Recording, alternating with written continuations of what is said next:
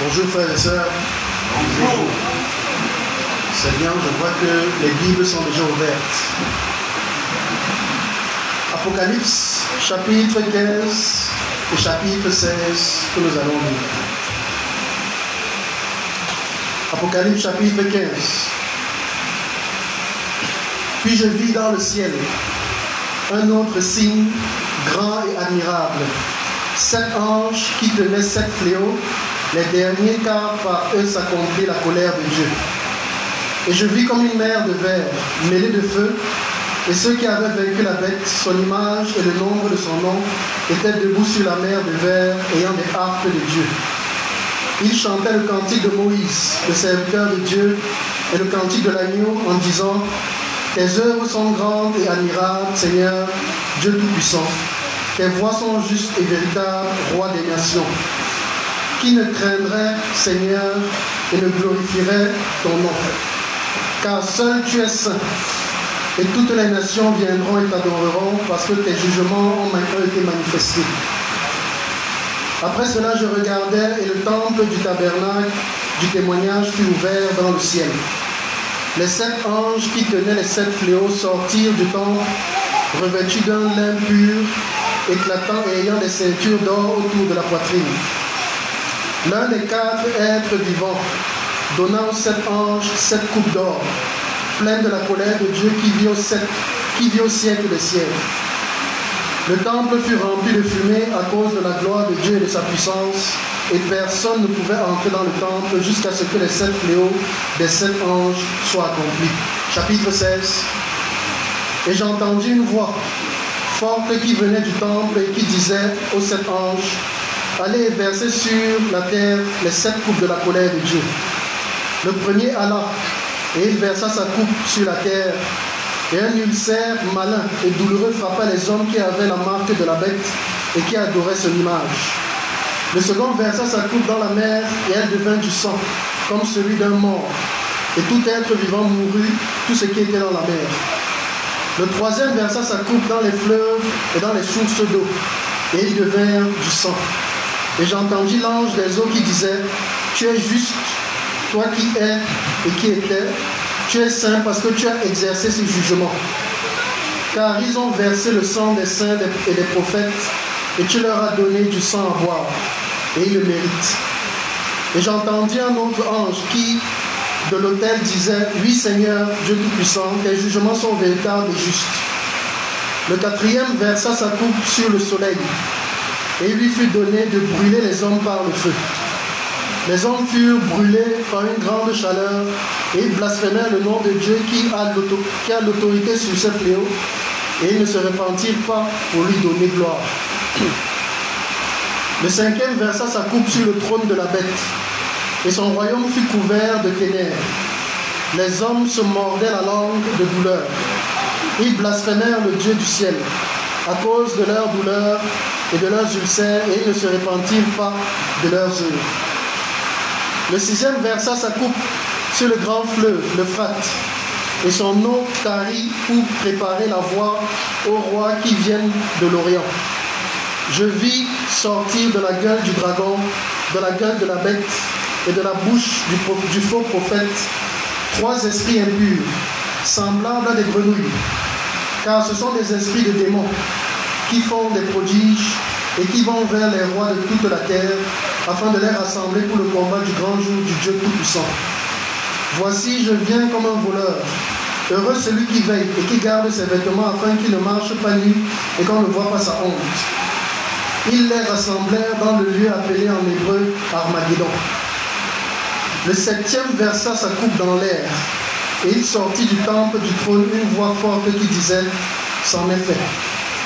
Il y eut des éclairs, des voix, des coups de tonnerre et un grand tremblement de terre, tel qu'il n'y en avait jamais eu depuis que l'homme est sur la terre.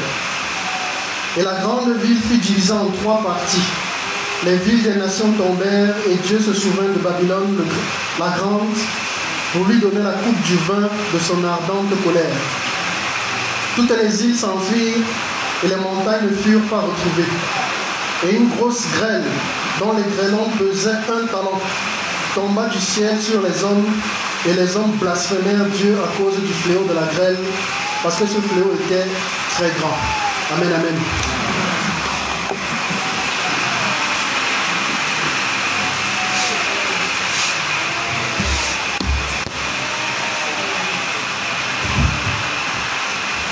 Nous remercions notre frère Marc. Nous grâce à Dieu pour cette lecture. Connaissez le principe. Tout verset, tout passage vous a béni, c'est le moment de partager. Toute question, toute observation, toute réflexion, aussi serait la bienvenue. Lui seul Marie.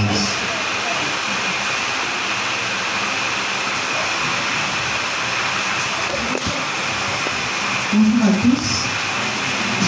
Dans le chapitre 16.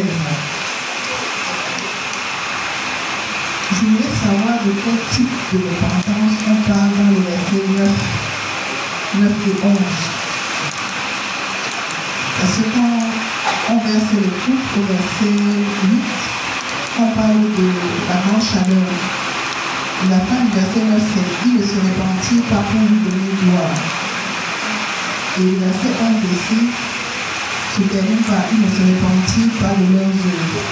Est-ce que je voudrais savoir si, c'était de savoir si la repentance dont on parle, c'est la même repentance que nous avons expérimentée, ou si à ce moment-là, euh, il y a encore moyen de, de se repentir, ou on va comprendre ça autrement. C'est comme si de et que euh, les personnes qui ont été frappées n'ont pas servi l'opportunité de se, de. Alors, ma deuxième question, verset 12. Qui sont les rois qui doivent venir de l'Orient et quel est leur rôle Le sixième verset s'accorde sur le grand que le frère descendait d'Ari afin que le chemin les rois venant de l'Orient fut préparé. Est-ce que ce sont les mêmes rois dont on parle au verset 14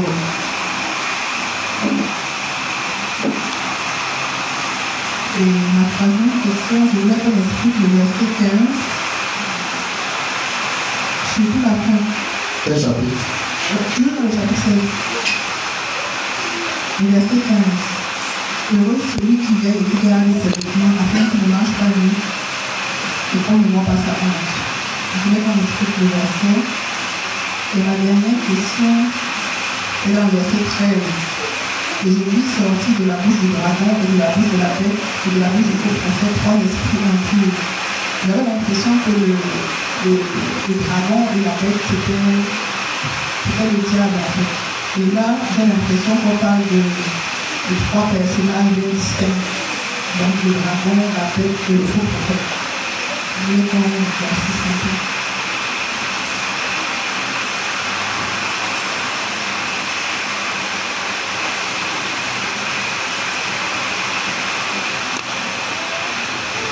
avez invité le pasteur.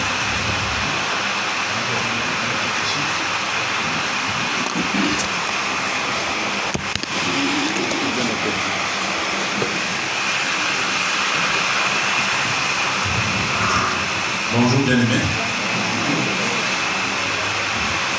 Bien, la sœur Marlene demande premièrement de quelle repentance est-il question dans les versets 9 et 11 du chapitre 16. C'est la même que la nôtre.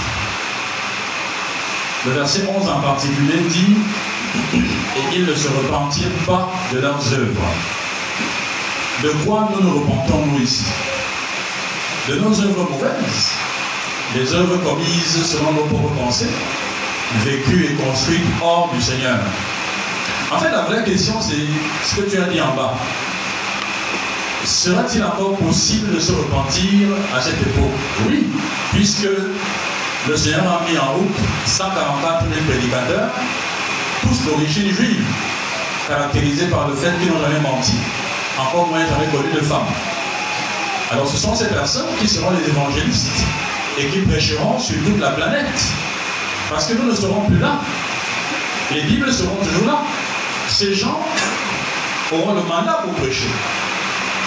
Et d'ailleurs, à la fin de la grande tribulation, lorsqu'on ouvrira le millénium par le Seigneur Jésus-Christ, on verra des hommes de tout peuple, de toute langue, assemblés et qui auront lavé leurs vêtements de la grande tribulation. Donc, il sera possible de se repentir pour placer sa confiance en Jésus-Christ à l'effet d'être dans son royaume de millénium. Euh, il faut dire que, peut-être pour être plus précis, euh, les personnes qui vont croire pendant la grande tribulation ne sont pas des personnes qui ont raté l'enlèvement. C'est-à-dire qu'ils ne sont pas des chrétiens authentiques qui ont raté l'enlèvement et qui viennent avoir une deuxième chance. Non. Si quelqu'un est dans ce lot, c'est qu'il n'a jamais rencontré Jésus. C'est ça qu'il est question. Donc les personnes qui seront là-bas, ce seront des personnes qui, manifestement, seront des ennemis du Seigneur Jésus-Christ pendant, alors ils ont été ses ennemis pendant cette ère. Je vais dire que si le Seigneur Jésus arrive aujourd'hui, après ce culte, ou même dans deux minutes, les gens qui resteront ici assis, ce sont les gens qui n'ont pas cru. Ils vont continuer à payer le loyer ici, à faire leur but en peu. Parce que nous serons partis. Qui restera ici? En tout cas, emballe bien des affaires parce que ça peut sonner à tout moment. Et on s'en va. Donc ça c'est pour la première question. Alors qui sont les rois d'Orient? Est-ce que ce sont les mêmes que ceux du verset 14 Non. Le verset 14 dit que ce sont les esprits de démons qui opèrent des signes et qui s'en vont vers les rois de toute la terre. Or, toute la terre n'est pas composée que de l'Orient. Donc ce ne sont pas les mêmes. Ce ne sont pas les mêmes. Au meilleur des cas, ils pourraient, être, ils pourraient faire partie de ce genre de rois-là. Mais je crois qu'il faut comprendre l'Orient ici, plus que littéralement, mais comme symboliquement. Bibliquement, l'Orient symbolise le territoire de la magie, de l'occultisme. Et donc il s'agit en fait de bloquer l'arrivée de ce type de choses. Bon. Je vais revoir le verset 12. Le septième verset, ça coupe sur le grand fleuve, le Fat, et l'autre arrive pour, pour préparer la voie aux rois qui viennent de l'Orient. En réalité, pour préparer leur voie, pas pour les bloquer. Pour qu'ils viennent à passer par là, en réalité. La troisième question, c'est le verset 15.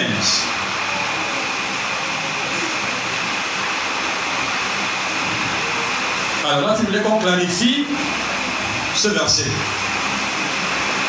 Dans les Écritures, la nudité, c'est l'état de quelqu'un qui vit hors des recommandations de la parole de Dieu. C'est ça la nudité. L'expression prend sa source en Genèse quand Adam et Ève se sont rendus compte qu'ils étaient nus. Ils ont pris conscience de ça parce qu'ils ont désobéi. Et Apocalypse 3 parle de l'église de la Odyssée comme étant une église nue, qui ne voit pas, à cause de la, nature des œuvres qu'il y avait dans cet endroit-là. Vous voyez, nous les chrétiens, quand on s'humilie pour se repentir dans le Seigneur, pour confesser nos péchés, on s'habille. Il y a un débrouillement, mais en réalité, on s'habille. Parce qu'on s'engage à faire les choses telles que Dieu demande. Les gens qui ne se repentent pas de leurs péchés accumulent des péchés et en fait sont nus. Je vais être plus précis. quand quelqu'un refuse de confesser ses péchés, d'amener ça à la lumière, en réalité, cette personne-là est nue. Devant les autres, elle semble propre. Parce que personne ne sait jamais, elle, ne confesse pas. Mais devant Dieu, cette personne est nue. C'est pour ça que normalement, les chrétiens doivent aimer la confession des péchés. Aimer vraiment cet exercice. Aimer dire à Dieu ce qu'il y a honnêtement dans leur cœur. Ne s'agit pas de dire ça forcément en public, mais il s'agit de le dire vraiment dans son cœur.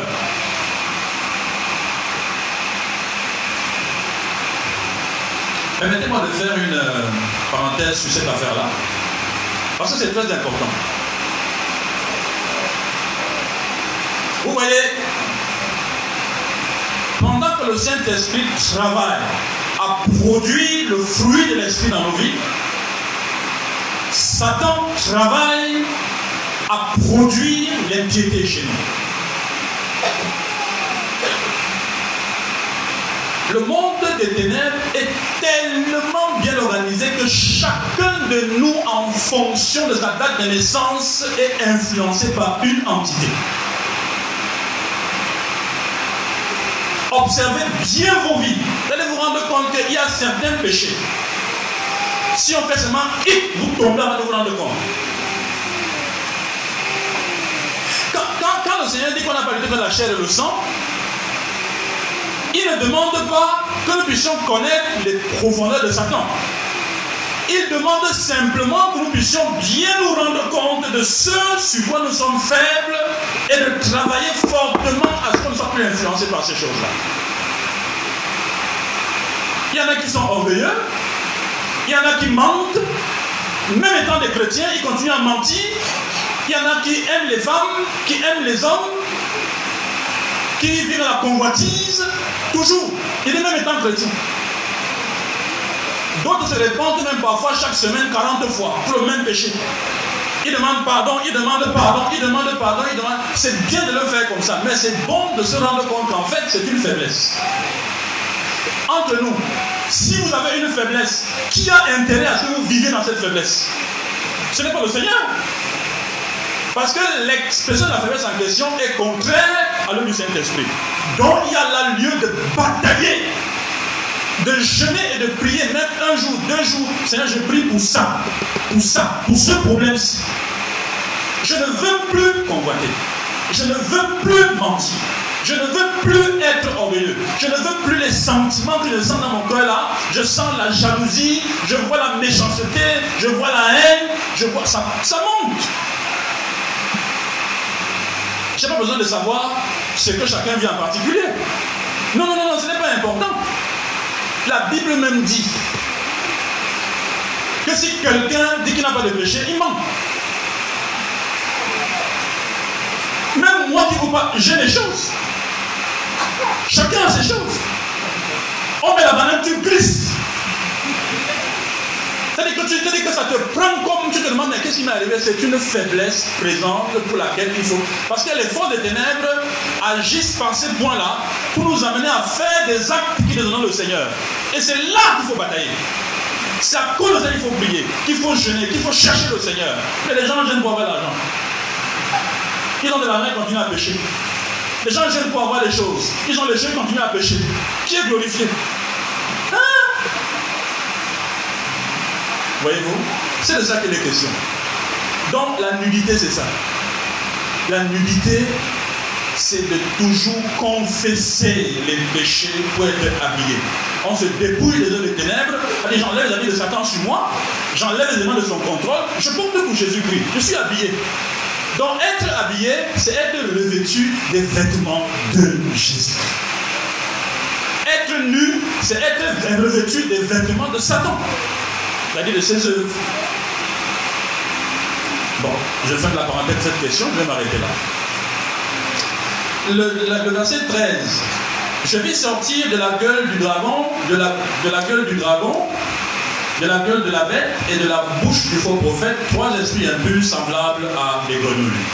Mais tu, tu demandes des éclaircissements sur ce verset. Non, mais c'est la trinité diabolique. C'est la trinité diabolique, c'est clair. Le dragon, c'est lui qui est le père. Et on dit le faux prophète. Et on parle de la, on parle de, on parle de la bête avant. Donc ils sont exactement comme chez nous avec le Père, le Fils et le Saint-Esprit. Il a créé son affaire comme ça pour répondre, euh, pour contrefaire. Et ils, sont bien trois. Ils simulent le, symbole de la plénitude. C'est la Trinité diabolique. Et voyez-vous, ce sont ces individus-là qui contrôlent, qui contrôlent les démons. Je veux dire, contrôlent les, les rois de la terre. Et ce n'est pas étonnant ces rois ont tous des symboles animaliers. L'autre c'est le lion, l'autre c'est le léopard, l'autre c'est ceci, l'autre c'est ceci. Ce n'est pas étonnant dans nos villages, les rois sont initiés sur la base des, peaux d'animaux. Le phénomène des totems. On est là dans le phénomène de ces individus qui contrôlent ces divinités. Ok, c'est bon pour les questions. Sauf si tu veux rebondir sur la question. C'est lui qui donne les questions ici.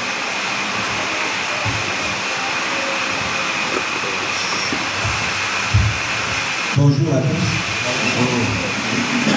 Et je suis pour le chapitre 16, la suite du verset 13, verset 14, que ce sont, ce sont, des, ce sont des esprits des démons qui, vont, qui font des prodiges et qui vont vers les rois de la terre afin de les rassembler pour le combat du grand jour du Dieu Tout-Puissant.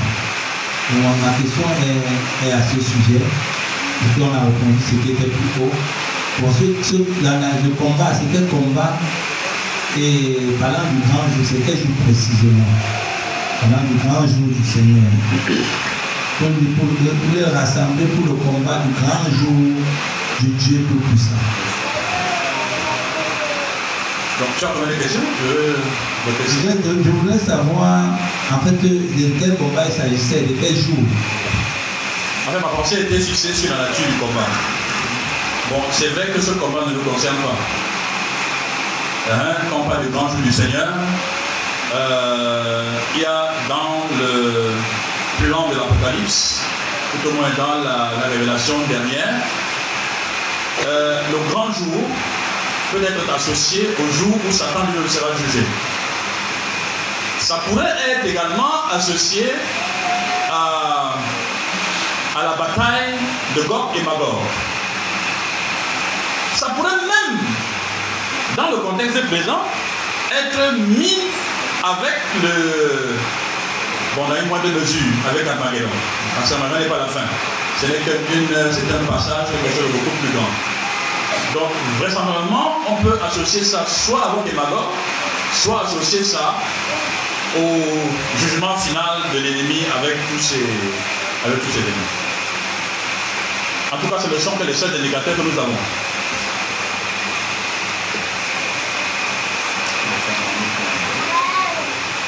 La dernière question.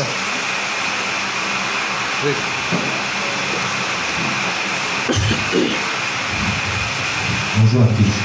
Je voulais rebondir sur la vitesse satanique là. Le pasteur a écouté tout à l'heure.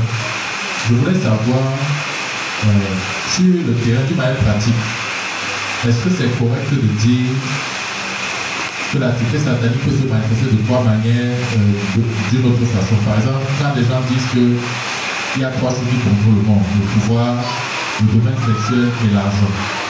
Euh, d'autres personnes disent qu'il y a la nourriture, il y a l'argent et il y a ceci. Et puis de là, il y a aussi euh, certaines personnes qui disent que euh, chaque individu peut être contrôlé par trois choses.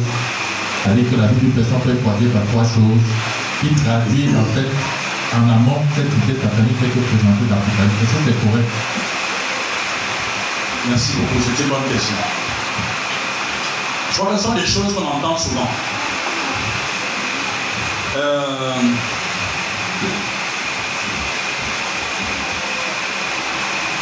c'est un langage kabbalistique. Il ne faut jamais parler comme ça. Que l'homme est contrôlé par le pouvoir, l'argent et tout ça. Ça, c'est ça, c'est. C'est la magie, ça. l'homme est détruit. Est perdu. L'image de Dieu est détruite chez chaque homme à un degré ou à un autre. Et il y a des gens qui sont agités par un nombre incalculable de péchés. Quand des personnes viennent au Seigneur, elles sont restaurées au fur et à mesure? Quand Christ prend le contrôle, il s'allonge pour pouvoir transformer la personne à travers les écritures, la prière, son esprit, pour que la personne lui ressemble de plus en plus et soit débarrassée de ces choses. Et même quand la personne serait extrêmement sérieuse, elle ne parviendra pas à être débarrassée de, je veux dire, de cet animal à l'intérieur du cœur de l'homme, de la bête sauvage, du péché. Elle peut vivre, elle peut réussir à faire mourir les œuvres de la chair au point que vous avez l'impression que c'est une personne sainte. La personne est sainte, même sans faire mourir de la chair, elle est sainte parce que Christ l'a choisie. Mais maintenant, la personne peut arriver à un niveau d'expression de sa, de sa sainteté, tout au moins de son appel, de sa vocation, au point où la personne ne pêche jamais. Même si ce sentiment est, la personne a des problèmes. Et la personne mène, reste stable au prix des luttes terribles. Je dois avouer que la chrétienté, au moins le monde chrétien actuel, s'amuse tellement. C'est-à-dire que on pense que la vie chrétienne, euh, c'est. Je sais pas, c'est un jeu, on s'amuse, on s'amuse, on fait des choses comme ça. Vous avez entendu que le frère peut pas témoigner ici? Vous pensez que sa maladie là, c'était quoi?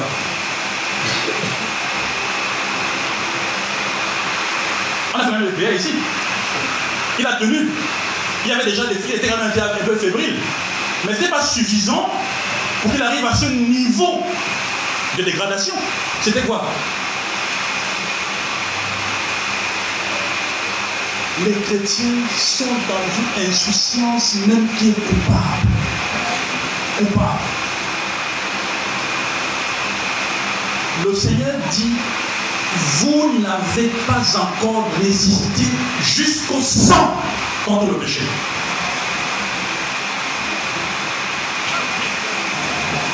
Il y, a des, des frères et sœurs, dès que le péché cogne à leur porte, il n'a pas fini le troisième, puis ils ont déjà couché. Amène-moi seulement. Amène-moi seulement, amène-moi seulement. Fais tout ce que tu veux faire. Qu'ici, il ne s'agit pas d'attendre qu'il cogne la troisième fois. Il peut même cogner 20 fois. S'il réussit à capter ton attention, la bagarre commence. Repousser le mal. Développer la haine du péché. Développer la haine du péché. Ce n'est même pas, ce n'est même pas. Mais au lieu de la haine du péché, on développe la tolérance et l'habitude de ces choses qui nous environnent. C'est ça que le cœur n'est pas fort. Et c'est pour ça que Dieu m'a invité de nous. Et il y a un certain frère qui demande qui veut les expériences, n'est-ce pas? Et j'aimerais vraiment que le Seigneur nous a. Je dis, hein. Si pendant que tu pries, un démon se manifeste, quand tu n'es pas capable de dire non au mensonge, tu vas faire quoi? Tu vas faire quoi Même demander que tu fais quoi là Tu es qui? Tu fais quoi là? Les gens comme ne sont pas ici. Sors de là. Tu peux même pas lui demander ça. Oh, voilà, voilà, voilà, voilà, Ça le son. Dès que tu sors du son, tu vas, la, tu vas raconter à tout le monde que j'ai vu un truc. Quelque chose m'est arrivé aujourd'hui. Tu racontes. Vous voyez la, tu voyez l'affaire Ça passe par un travail. Je dis que maintenir la piété n'est pas une affaire qui se fait en 3-4 minutes. C'est une affaire d'une discipline sérieuse. Même le grand apôtre dit qu'il traite durement son corps. Il ne permet pas à son corps de faire n'importe quoi. Hmm?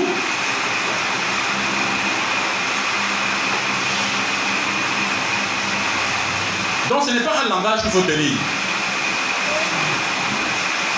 Remarquez bien que ce n'est pas Dieu dit ça pour Satan. Il le dévoile.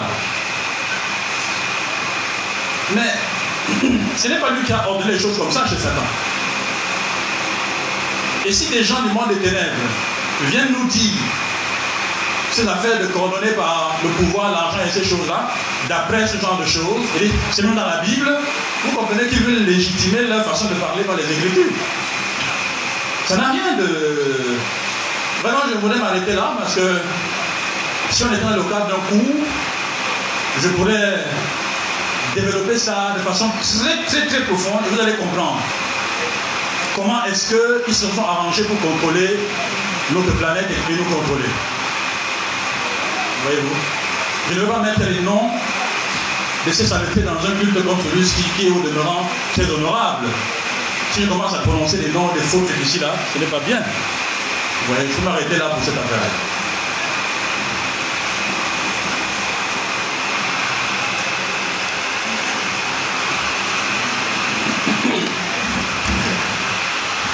Nous allons mettre fin à ce partage.